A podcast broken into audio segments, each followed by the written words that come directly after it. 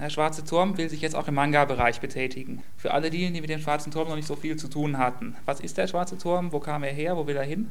Wir haben uns gegründet, um eine Krimiserie aus Amerika fortzusetzen. Die wurde damals bei EHPA eingestellt und das fanden wir so schade, dass wir uns eben zusammengetan haben und die in Deutschland rausgebracht haben. Und ziemlich bald darauf haben wir dann begonnen, schon eigene Serien mit deutschen Zeichnern zu produzieren. Und da liegt eigentlich jetzt unser Hauptaugenmerk auch drauf in der Arbeit mit deutschen Zeichnern. Und das wollt ihr auch im Manga-Bereich so fortsetzen? Genau das Prinzip wollen wir jetzt im Manga-Bereich fortsetzen.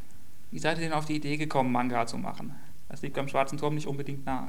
Mein Mitverleger Robi und ich, wir sind nach Leipzig gefahren auf die Buchmesse und haben uns da ganz schnell anstecken lassen von der Begeisterung, die man da an allen Ecken spüren kann. Und da war das ziemlich schnell beschlossene Sache, eine Anthologie mit deutschen Zeichnern zu machen. Ihr arbeitet da mit dem Animex zusammen. Wie ist denn der Kontakt entstanden? Ich bin dann nach Leipzig sofort auf die Animex-Webseite und habe da begonnen, die Zeichner da unter die Lupe zu nehmen. Und die Zeichner für unsere Projekte stammen fast ausschließlich aus dem Animex-Umfeld. Und da war das eigentlich ein ganz logischer Schritt, auf Animex direkt zuzugehen und eine Koproduktion anzubieten. Aber prinzipiell können auch nicht Animex-Mitglieder bei euch veröffentlicht werden? Auf jeden Fall, ja. Wir sind da offen für alles Mögliche. Auch in thematischer Hinsicht? Ja, auch das. Du hast von Anthologien gesprochen. Also hat diese Anthologie ein bestimmtes Thema oder ist die eher allgemein? Ähm, bei der ersten Reihe, die wir starten, die heißt Paper Theater, haben wir ein Thema vorgegeben. Und bei den anderen äh, Anthologien, die wir noch planen, werden wir keine Themen vorgeben, sondern die, die Reihen selber sind schon äh, thematisch ausgerichtet auf bestimmte Genres. Es wird also noch weitere Anthologien geben? Ich denke mal mindestens drei werdet ihr zu Beginn auch schon ähm, Einzelserien von Künstlern veröffentlichen? Ähm, ja, das haben wir so geplant und ähm, wenn jemand mit einem interessanten Projekt zu uns kommt, ist das durchaus möglich. Die deutschen Zeichner sind ja nicht unbedingt beliebt, äh, gerade im Vergleich zu den japanischen, weil äh, ihnen oft Qualitätsmängel vorgeworfen, sowohl was Zeichnung als auch das Geschichtenerzählen betrifft. Glaubt ihr, ihr könnt ähm, mehrere Anthologien und, fast schon ein komplettes Verlagsprogramm mit deutschen Zeichnern füllen, rein von der Qualität her? Äh, von der Qualität her ist es ähm, ausgesprochen hoch, finde ich, was ähm, man bei Animex finden kann. Man muss es eben finden, erstmal.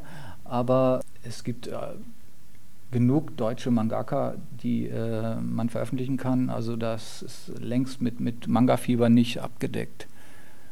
Und ähm, was die Stories angeht, da sind wir äh, bereit, die Zeichner auch zu unterstützen. Ich meine, man kann nicht voraussetzen, dass jemand außerordentlich gut zeichnet und gleichzeitig auch noch ein guter Geschichtenerzähler ist. Da kommt uns natürlich äh, sehr zugute, dass äh, mein Mitverleger Robi äh, seit 20 Jahren Drehbuchautor ist für Film und Fernsehen.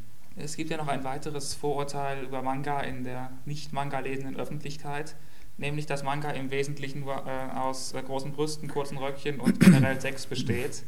Nun gibt der Schwarze Turm auch einige Erotik-Comics. Äh, wie, wie, seht ihr das? Könnte das die Tatsache, dass ein Verlag, der Erotik-Comics im Programm hat, jetzt auch noch Manga herausbringt, dieses Vorteil noch weiter verstärken? Äh, wer sich die Erotik-Comics mal genauer anschaut, die wir rausbringen, der wird sehr schnell merken, dass es äh, qualitativ ein außerordentlich hohes Niveau äh, geboten wird da.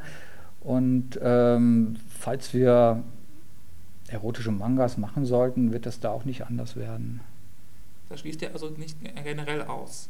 Das ist durchaus möglich auch, ja. Du hattest vorhin von der Comicförderung gesprochen. Setzt ihr in die Manga-Schiene auf kommerzielle Erwartungen langfristig? Ähm, ja, es wäre natürlich schön, wenn sich die Comics auch tragen finanziell, aber man kann nicht davon ausgehen, dass äh, eine neu gestartete Serie sich gleich äh, sensationell verkauft, sondern da muss man auch ein bisschen den langen Atem dafür haben und den haben wir. Aber es kann durchaus auch passieren, dass eine Serie, die künstlerisch, sagen wir, gut läuft, aus kommerziellen Gründen eingestellt werden muss. Das kann leider vorkommen, ja. Ähm, aber ich bin da außerordentlich optimistisch.